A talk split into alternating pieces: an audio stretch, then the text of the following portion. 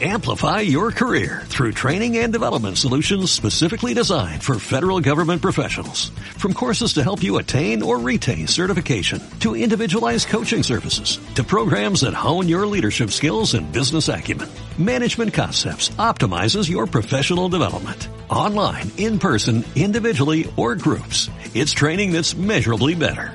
Learn more at managementconcepts.com. That's managementconcepts.com. Juan Enrique Aviñanos, ¿qué tal? ¿Cómo están? Muy buenos días. Muy buenos días. Con Juan Enrique vamos a abrir el consultorio en unos minutos. 915331851, 915331851, WhatsApp 609-224-716, 609-224-716. Juan Enrique, ¿cómo lo estás viendo? Bueno, el mercado la verdad es que dentro de lo que lo que cabe dentro de esa normalidad, yo creo a la espera ¿no? de, de ver eh, acontecimientos que puedan ver eh, venir, sobre todo por parte de Estados Unidos, esas referencias macroeconómicas. Es cierto que no, no esperamos ¿no? para esta semana un, uh, un aluvión importante o al menos no unas referencias de, de especial calado, pero bueno, por el momento el mercado tranquilo, a la espera, como digo, de ver ese pistoletazo de, de esta de esta semana y ver cuál puede ser el empujón que, que pueda haber. Yo creo que la volatilidad va bajando, lo notamos claramente en, en, activos como puede ser el VIX, que veíamos como hace apenas unas semanas estaba por encima del, de 80 y ahora se, se iba instalando en niveles de, de 25 y bueno, como digo, un poco a la, a la espera de, de, ver cuál puede ser el acontecimiento que, que le pueda dar otra vez, ¿no? Ese, ese, empujón que yo creo que vendrá tarde o temprano, pero es normal también en, en, en, la época en la que nos encontramos que la volatilidad se disminuya. Castigo importante para las eh, para Santander tras presentar resultados. ¿Qué te han parecido? Bueno, la verdad es que dentro de lo que se esperaba, ¿no? También yo creo eh, con la situación, sobre todo, ¿no? Que, que ha vivido también el año pasado, ya quitando la situación del, del, del COVID, porque claro, aquí nos encontramos ante una, ante una situación que, que cualquier compañía, aunque no eh, financiera, quiero decir en este caso, eh, ha vivido una, una situación muy, muy complicada, pero quitando la situación del, del COVID-19, lógicamente eh, nos encontramos ante una compañía que ha seguido generando eh, pérdidas, ha seguido generando problemas, sobre todo ¿no? en cuanto a incremento de, de deuda. Y, y, bueno, vemos cómo bueno, se registra una, una pérdida que en el segundo trimestre hace récord eh, y aún así pagará dividendo, lo cual la verdad que ha sorprendido a, a los eh, a los accionistas y bueno, yo creo que es algo bueno que quieran de, de alguna forma intentar mantener un poco la, la estructura que, que, tiene, pero pero la verdad es que una pérdida de 11.000 millones en el segundo trimestre es, es, es, demasiado para una entidad que veremos a ver si consigue salir del, del atolladero en el que se encuentra y cómo lo hace, sobre todo, ¿no? Veremos a ver las medidas por parte de Europa y si el Banco Central Europeo hace, medidas adicionales, sobre todo para, para reactivar a la banca, que yo creo que la van a necesitar. Vuelven las ventas también hoy, Juan Enrique, al sector turístico. Recortes para Meliá del 3,9%, para IAG del 3,5%, para ENA, tras presentar cuentas, ayer al cierre se están cotizando hoy, los recortes son del 3%. ¿Cuál es tu opinión sobre este sector? Bueno, yo creo que ahora claramente la, la, idea sería no estar ahí o al menos no estar eh, posicionado al alza. Yo creo que eh, buenas estrategias eh, en corto podría podría estar con ellas. Yo creo que, que sería una alternativa ahora mismo para para estar al menos eh, una parte pequeña de, de, nuestra cartera, posicionarnos en, en cortos. Mucha debilidad, eh, cada vez más eh, eh, más compañías o más países, perdón, en este caso, que van bloqueando ¿no? la, la posibilidad de, de ir eh, viajando a ciertos países nuevamente. Digamos, como en la jornada de ayer Alemania ya restringía también la posibilidad de, de venir a, a, España y esto lógicamente pues le va, le va a hacer algo de daño aunque sea un daño colateral yo creo que es y es algo normal también ¿eh? yo creo que, nos encontramos ante una situación en la que vuelve de nuevo o volveremos de nuevo a un confinamiento aunque no creo que sea de, igual manera que, que el que hemos tenido pero pero bueno lógicamente esto hará mucho daño a este, a este tipo de compañías vamos a hablar un momento y Empezamos el consultorio. Recuerdo los teléfonos el 91 533 1851 para que nos llamen o nos manden mensajes de texto o de audio al número de WhatsApp de siempre, al 609 224 716, hoy con Juan Enrique Cadiñanos.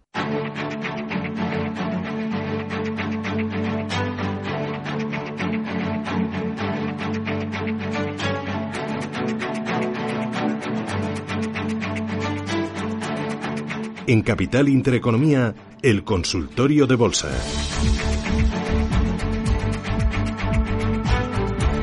Con Juan Enrique Caviñanos empezamos desde Burgos con Juan. Juan, ¿qué tal? Muy buenos días.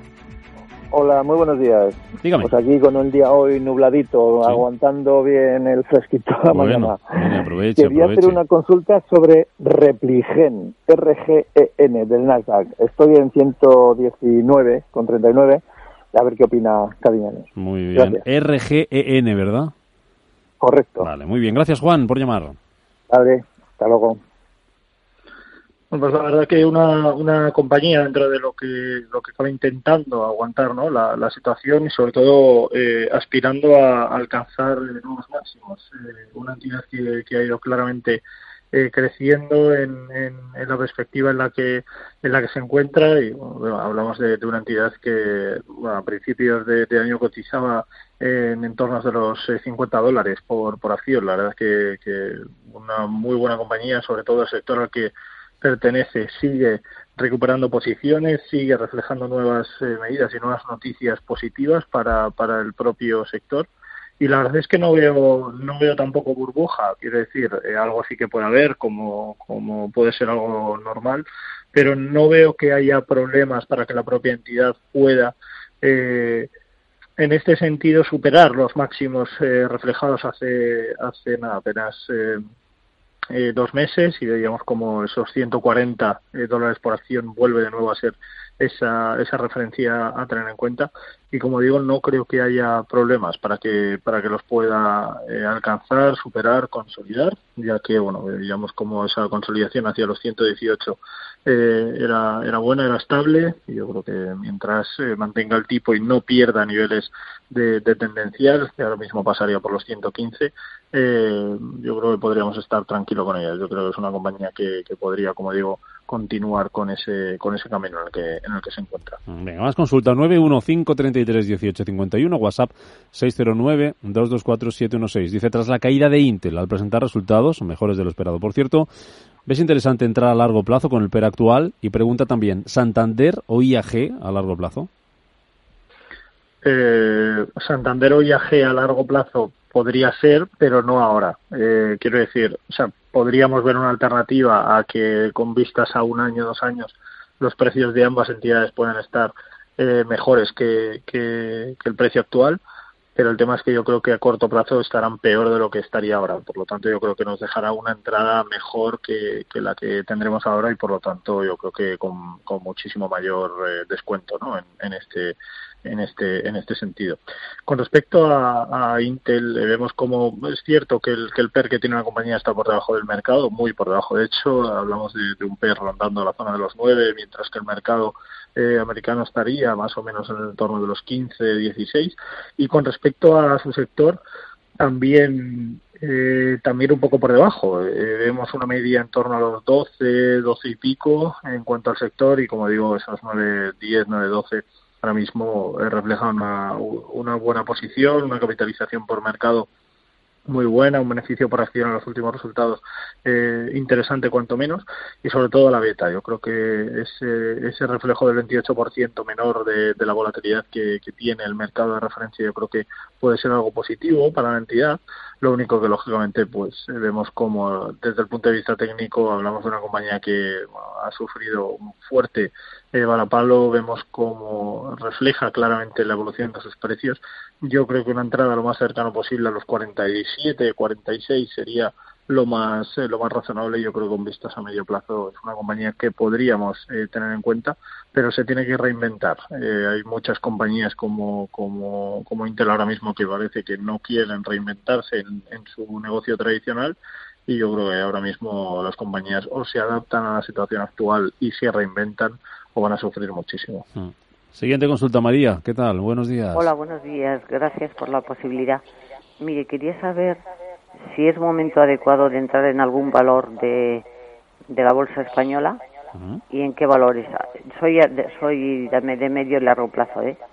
Y luego otra cosa, si yo si se compra un valor extranjero, hay que comunicarlo a Hacienda con el modelo S7, no sé qué, no sé cuántos. Muy bien. Gracias. A ver qué le puedo decir Juan Enrique. Gracias, María. Eh, con respecto a Hacienda hay que comunicar todo. Eh, decir, mm, podemos no hacerlo y Hacienda puede que no, no lo vea. Quiero decir, por el hecho de ser extranjero es cierto que, que es más difícil en este caso que, que se pueda rastrear pero pero eso no, no quita que, que no nos exime ¿no? en ese caso de, tener que, hacer la comunicación cualquier inversión aunque sea internacional eh, tenemos que hacerlo a través de, del modelo correspondiente esto esto es así ¿no? con respecto a compañías españolas que, que con las que podamos invertir podamos estar eh, yo creo que en este caso vemos como la, la situación de, de Celnex sigue siendo eh, una compañía interesante para, para poder estar en, en, cartera, para poder posicionarnos en, en, ella. Y yo creo que es una, eh, una situación que sigue siendo propicia. Es cierto que, que, supera niveles y que parece un poco cara con respecto a, las eh, perspectivas que ha tenido, pero yo creo que una entrada lo más cercana posible a los 52 eh, sería algo muy razonable, ahora mismo cotizando por encima de 54. Es cierto que ha sufrido algo en el, en el corto plazo, porque estaba cotizando en, en entornos cercanos a, a 61, pero una compañía que, que, sigue generando muy buenos números, muy buena consolidación en términos de, de corto plazo y yo creo que para ese horizonte temporal eh, podría ser una buena alternativa. Yo creo que también hay interesantes como puede ser el caso de, de, Repsol, eh, podría ser eh, una también una, una buena alternativa. Y yo creo que, como he dicho antes, no ahora, sino dentro de a lo mejor un mes, dos meses, yo creo que los precios de las acciones españolas nos dejarán un, un nivel de entrada mucho más razonable que el, que el actual y yo creo que hay muchas que se pondrán, como digo, muy muy apetecibles ¿no? para, para una cartera a medio plazo. José, muy buenos días. Eh, hola, ¿qué tal? Buenos días. Eh, bueno, eh, ¿por, qué, ¿por, la bolsa la bolsa española y sobre todo el, el PSI de, de, Portugal están un poco más rezagados que, que, el conjunto de Europa y a su vez eh, un poco un poco bastante más rezagado que, que Estados Unidos? Eh, mi pregunta es si en los próximos, eh, bueno, no ya trimestres, sino, sino años, eh, esto se puede revertir, ¿no? Si esto se pudiera revertir, ¿no? Como, bueno, la bolsa española siempre siempre brilló, ¿no? Siempre brilló en el pasado. ¿Qué le está pasando ahora, no? Esa es mi pregunta, nada más. Muy bien, gracias, José. Enrique. Bueno, tenemos que, que definir aquí claramente el país, ya no, ya no, o sea, estamos hablando de una situación en la que el propio, el propio país tiene un eh, nicho de mercado, quiero decir, un mercado principal que, que es claramente turístico. Entonces, al final, lógicamente, en el pasado teníamos una época muy bollante en la que el turismo era, bueno, estaba muy bien situado, estaba muy bien posicionado, con muy buenas estructuras, pero pero yo creo que estamos hablando de, la época de, la peseta incluso no una vez que, hemos estado en el euro nuestras estructuras lógicamente no pueden ser las mismas que, que la de las de otros países como puede ser Alemania pero en nuestro caso, lógicamente, estamos muy mucho más rezagados porque la situación actual nos hace un daño especial, ¿no? A países como España o Italia, que somos muy turísticos, eh, toda esta situación nos hace muchísimo más daño que a cualquier otro. Eh, en Estados Unidos, por ejemplo, un país que es muy tecnológico, obviamente, pues todo esto le, le, le viene bien. No, no digo que sea bueno para, para el país, digo que al sector tecnológico en general esto le viene francamente bien. Nosotros no tenemos tecnología, eh, tenemos eh, una compañía como puede ser Celnex, pero, pero tampoco es que sea puramente tecnológica. Por lo tanto, esto es una situación para nosotros complicada, mucho más que para otros países. A la par, yo digo que, que en Italia pero pero lógicamente no, nos podemos comparar al, pasado cuando estábamos en la peseta porque era una situación totalmente distinta y, no nos podemos comparar a otros países ahora mismo porque como digo no, no tenemos industria como Alemania no tenemos eh, el, el, franquicia de la parte de estructura eh, empresarial y, el músculo financiero que tiene Francia eh, bueno, lógicamente tenemos, como digo, un comportamiento muy, muy distinto y una estructura empresarial muy diferente al resto y, lógicamente, esto nos hace mucho daño. Venga, vamos con un mensaje de audio. Hola, buenos días. María de Valencia. Me gustaría, por favor, un análisis de Acciona con soporte el más adecuado para entrar en ella si cree que es momento para ello.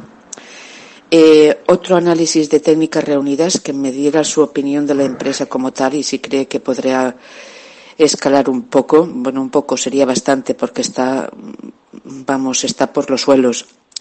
Y también de Airbus. ¿Qué opina de ellas? ¿Podrán salir adelante? Estoy con, estoy con las, con las dos últimas. Muchísimas gracias, buenos días y saludos.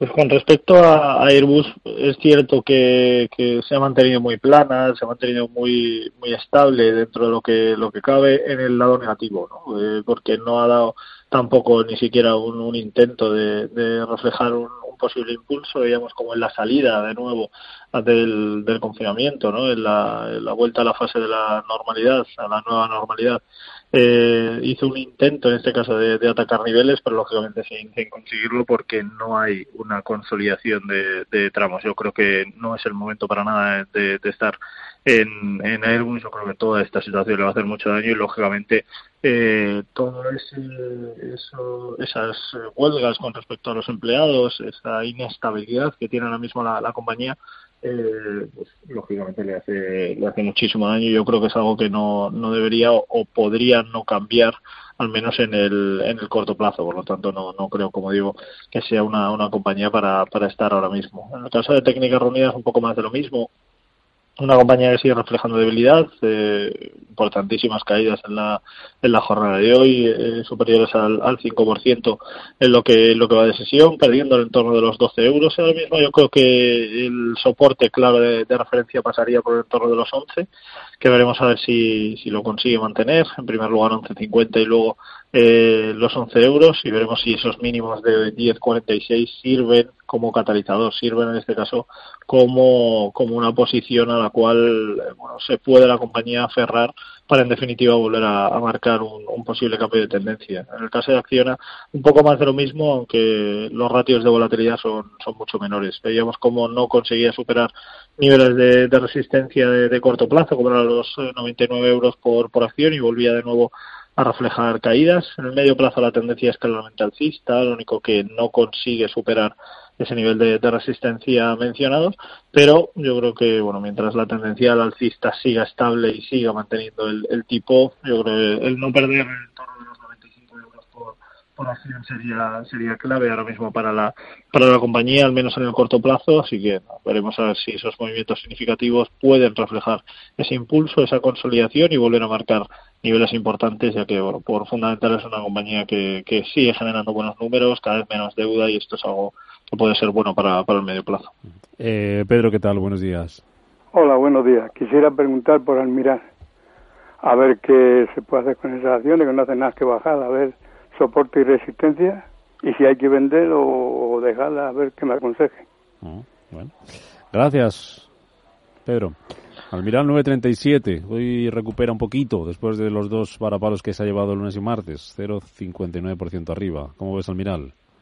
Pero fuertes varapalos. ¿eh? La verdad es que una compañía que, que cotizaba en, en 12, 12, 20 prácticamente hace, nada, hace unas, unas semanas. De hecho, diríamos que casi un mes eh, y la cotización eh, ha caído en este caso eh, al entorno del 30% aproximadamente desde, desde entonces y es que tampoco es que haya un atisbo de que, de que la propia compañía pueda, pueda reflejar cambios, al menos no en el, en el corto plazo. Pierde niveles importantes de, de soporte, muy, muy importantes que eran para, para el medio plazo, el cual, eh, bueno, eh, estos movimientos reflejan ese, ese cambio de tendencia claro, ¿no? Yo creo que la pérdida de los 11 en primer lugar, a posteriori los 10.31 y ahora mismo el entorno de los 9.50, eh, el perder estos niveles representa un, cambio de tendencia tanto para medio como para corto plazo que debilita muchísimo las posiciones en ese, en ese horizonte temporal, mientras que los precios no consigan superar el 9.50 en el, en el corto plazo, no podremos hablar,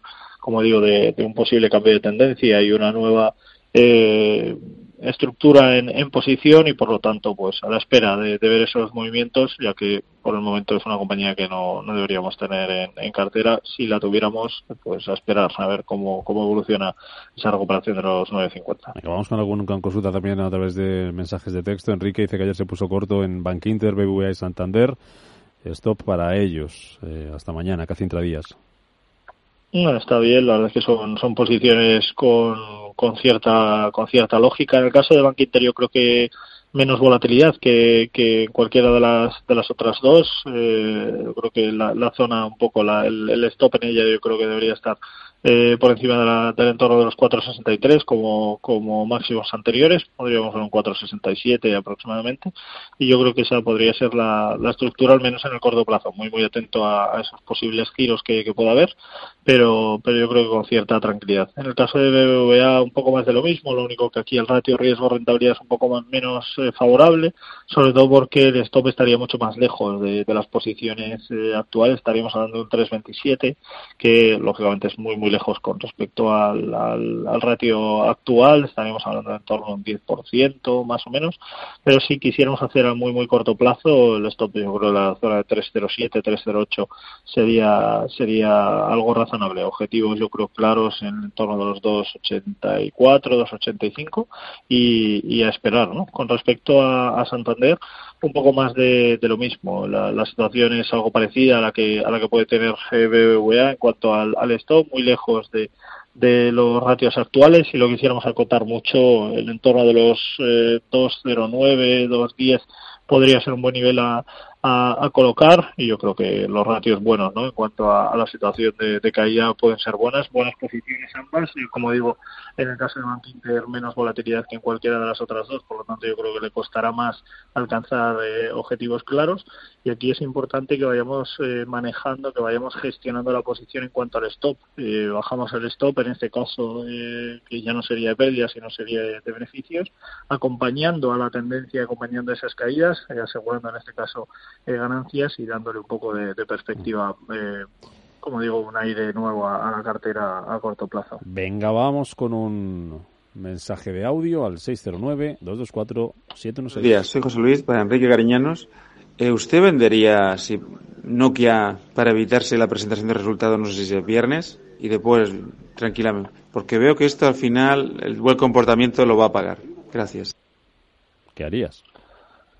Lo puede pagar, es cierto que, que, lo puede pagar, aunque yo creo que también estaría algo descontado. No, no creo que, pueda tener o que debería o que debiera en este caso tener muchos problemas, al menos no en el, en el corto plazo, mientras mantenga el entorno de los 362 yo creo que es una compañía que podría eh, reflejar eh, buenos números y es una compañía que se ha desmarcado totalmente de, de, de la situación. Eh, no, es, no es que ahora mismo la, la venta de dispositivos o sus nuevas eh, eh, ya no digo desarrollo de, posiciones sea interesante para ella, pero yo creo que es una compañía que, que, podría reflejar buenos números. No deberíamos tener problemas con ella por lo tanto no, no deberíamos alarmarnos, yo creo. Pues vámonos a las noticias, si te parece, Juan Enrique. Vamos a escucharnos el boletín informativo, ponernos al día, a ver qué ha pasado esta mañana y lo que está por venir. Sánchez en directo en el Congreso. Ahora comparece el líder de la oposición, Pablo Casado. Y a la vuelta seguimos un poquito más con este consultorio de bolsa 915331851, WhatsApp 609224716. En Capital Intereconomía, el consultorio de bolsa.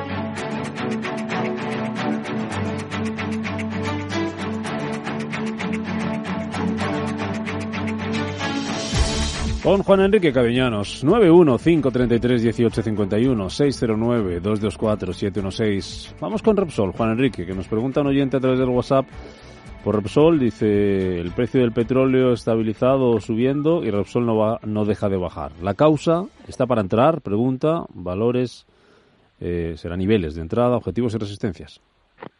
Bueno, en el caso de, de Repsol lo hemos comentado antes, yo creo que, puede ser una alternativa para medio o largo plazo, pero puede que no sea la situación propicia para estar en ella hoy.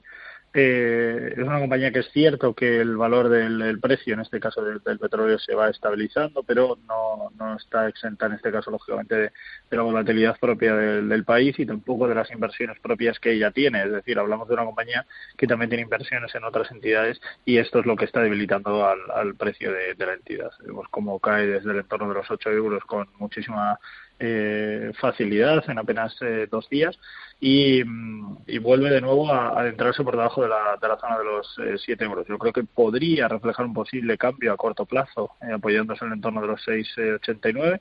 si consiguiera reflejar, como digo, mantener o consolidar ¿no? esas caídas y no hacerlo más allá de esos 6,89 yo creo que sería algo muy positivo para ver de nuevo una posible recuperación hacia el entorno de los 7,53, esto siempre hablando de, corto plazo, y para medio plazo el ir posicionándonos en ella yo no creo que sea el momento, no creo que, deberíamos esperar un poco a ver la evolución del, mercado en general y, ver cuál puede ser la especulación que le lleve más allá de, estar eh, hacia el entorno de los 8 euros. Por lo tanto, con paciencia, tranquilidad y, y, veremos a ver movimientos significativos. Mensaje de audio.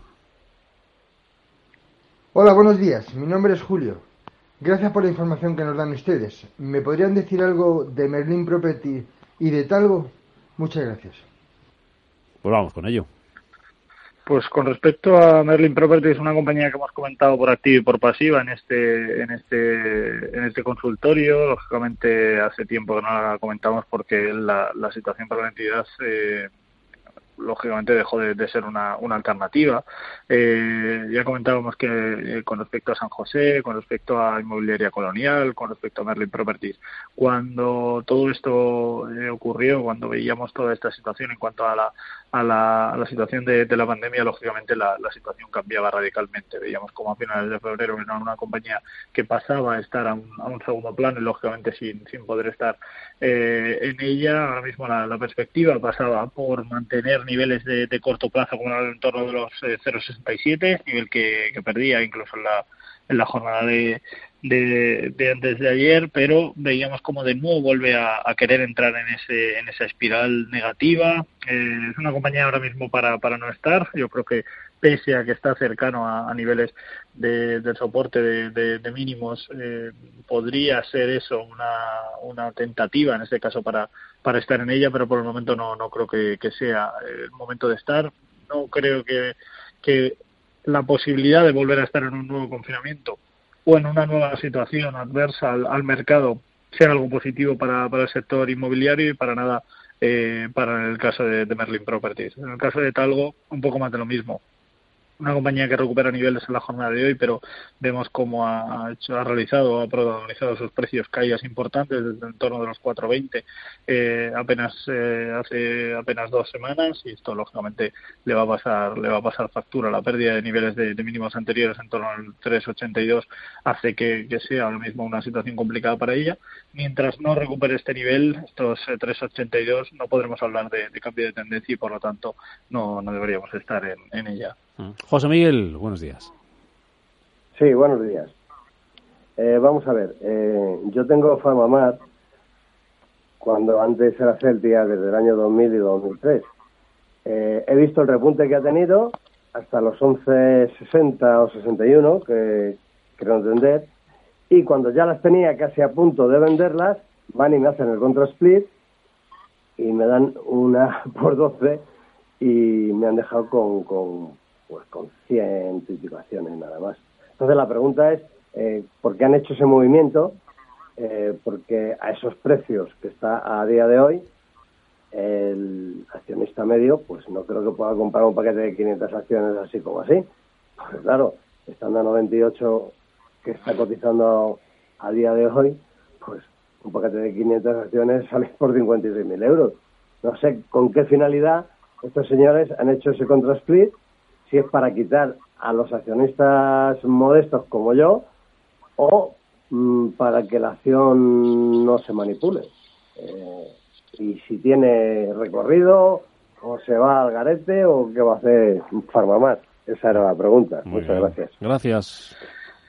Pues eh, la verdad que coincido en cuanto a que no tiene mucho sentido ese ese, ese movimiento, ese contrasplit aprobado en Junta, se aprobó en la última en la última Junta de, de, accionistas y la verdad es que eh, si lo viéramos desde el punto de vista operativo no, no tiene mucho sentido, pero eh, las razones que, bueno, que comentó la propia entidad y que han hecho en referencia a, este movimiento era el, lógicamente quitarse la especulación que, veían que le podía hacer mucho daño al menos en el, en el corto y en el medio plazo a los precios de, la entidad y por quitarse esa especulación realizan este movimiento de, de, especulación, de, de split perdón, y con vistas, lógicamente, a, generar una, una, estructura mayor. Lógicamente, esto no está exenta de ver eh, eh, movimientos importantes de cara a esas posibles caídas. Esto le puede hacer mucho daño a la, a la compañía, a los precios de, la entidad. Veremos si, si, consigue aguantar en cuanto al entorno de los 90 euros por, por acción.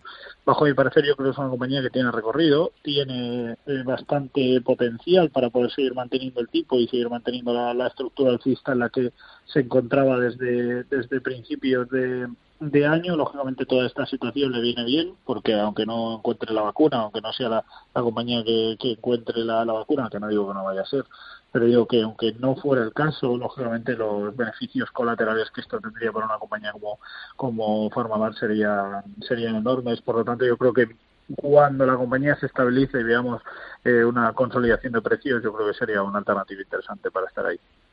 Eh, vamos con más consultas. Eh, BBVA dice cómo BBVA mantendrá soporte de 2.95. Si lo rompe puede bajar bastante más.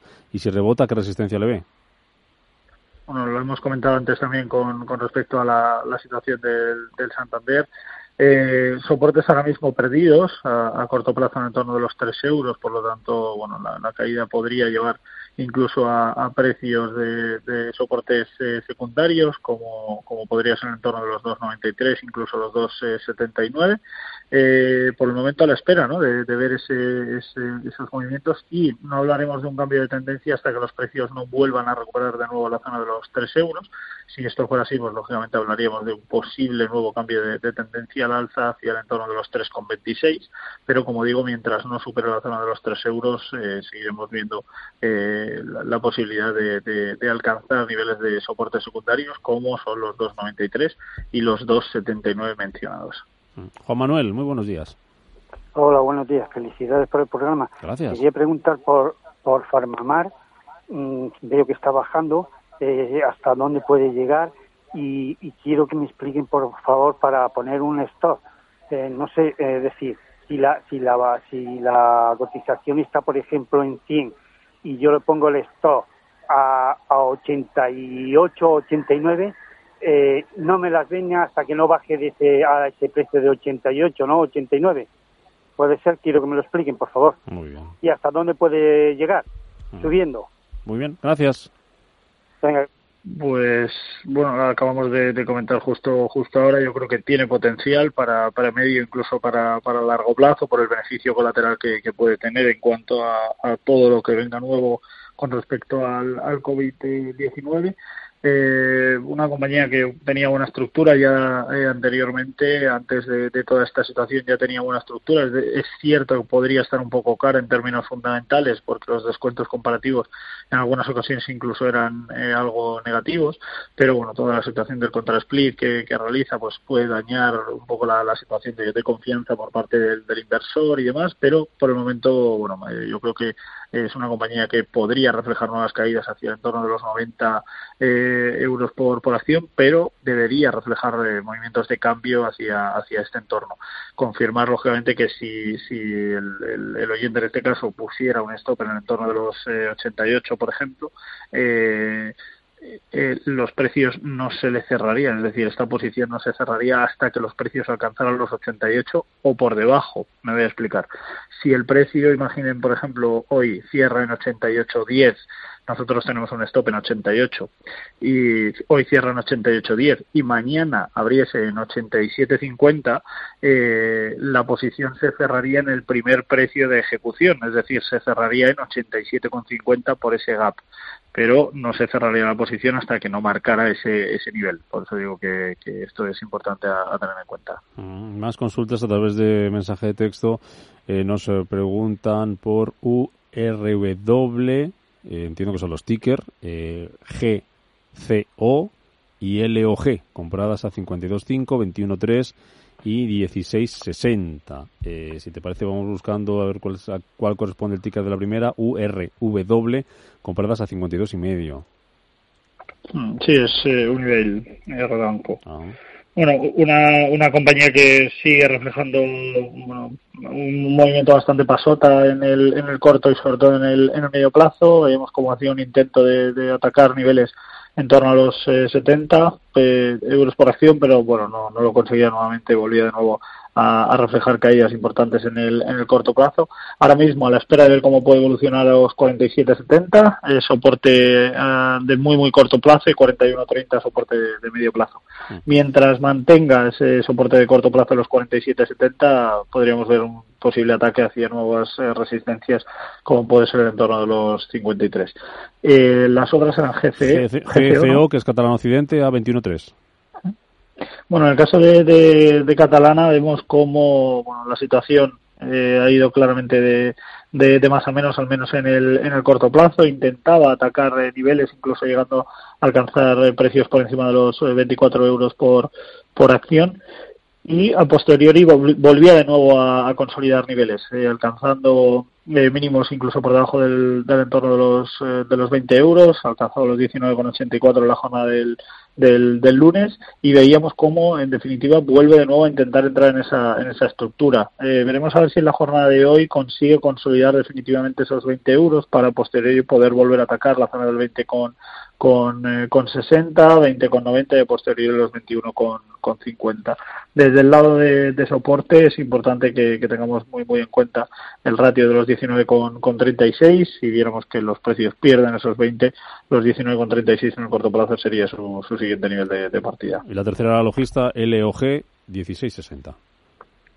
Bueno, con respecto a, a Logista, una compañía que también eh, nuevamente eh, hablamos de, de, una entidad que ha ido claramente de, menos a más, pero luego se, se, bueno, se, mantuvo dentro de esa consolidación de precios, alcanzaba incluso niveles de 17 con, con 42, no conseguía consolidar eh, ratios de en torno a los 17, incluso a los 16 con 50 y volvía de nuevo a, a perder niveles eh, importantes. Mientras no consiga superar y consolidar los 19 con los 16 perdón con 30 16 con 40 eh, no podremos hablar de, cambio de tendencia y por lo tanto en el corto plazo la tendencia seguiría siendo claramente bajista. Veremos a ver movimientos significativos y si en definitiva consigue mantener niveles de soporte de corto plazo como son los 15 con 68 por mínimos que reflejó la, semana pasada. Y es cierto que el volumen de contratación no está acompañando para nada los movimientos lo cual bueno no deja interés en este caso por, por esos movimientos Juan Enrique Goñaros, lo dejamos aquí, que ha habido mucho y todavía queda pendiente, así que mm, para otra. Gracias, como siempre, por estar con nosotros en el consultorio, Juan Enrique. Gracias a vosotros, un placer, como siempre. Amplify your career through training and development solutions specifically designed for federal government professionals. From courses to help you attain or retain certification, to individualized coaching services, to programs that hone your leadership skills and business acumen, Management Concepts optimizes your professional development. Online, in person, individually, or groups. It's training that's measurably better. Learn more at managementconcepts.com. That's managementconcepts.com.